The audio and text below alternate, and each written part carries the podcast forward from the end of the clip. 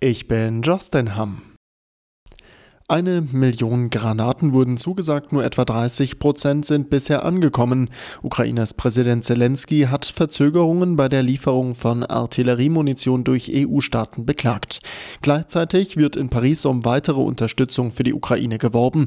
Frankreichs Präsident Macron empfing zahlreiche Staats- und Regierungschefs, auch Kanzler Scholz. Der machte erneut klar, dass Deutschland keine Taurus-Marschflugkörper liefern wird.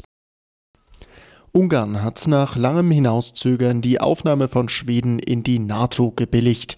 Das Parlament in Budapest stimmte mit breiter Mehrheit für die Erweiterung des westlichen Verteidigungsbündnisses. NATO-Generalsekretär Stoltenberg ist zufrieden. Schwedens NATO-Mitgliedschaft werde das Bündnis stärker und sicherer machen, schreibt er auf Ex. Wegen des russischen Einmarschs in die Ukraine hatte Schweden gemeinsam mit Finnland vor fast zwei Jahren die NATO-Mitgliedschaft beantragt. Finnland wurde mittlerweile schon als 31. Mitglied aufgenommen. Schweden hatte dagegen zuletzt noch mit dem Veto Ungarns zu kämpfen. Die Regierung in Budapest hatte als Grund angegeben, dass es Kritik aus Schweden an den Demokratieverhältnissen in Ungarn gab.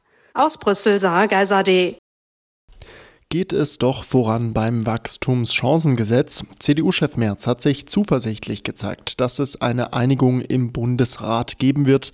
Die Union blockiert die geplanten Entlastungen für die Wirtschaft bisher, weil die Ampelkoalition Subventionen in der Landwirtschaft kürzen will. Ein Kompromiss sei sicher möglich, sagte Merz nun der FAZ.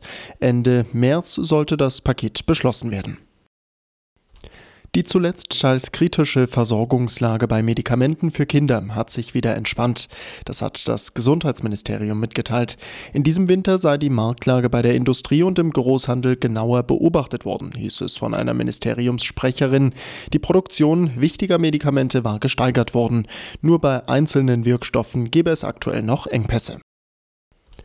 Der FC Bayern bekommt die lange in Aussicht gestellte Verstärkung. Max Eberl wird neuer Sportvorstand beim deutschen Fußballrekordmeister. Das teilte der Club nun mit. Eberl beginnt offiziell am Freitag.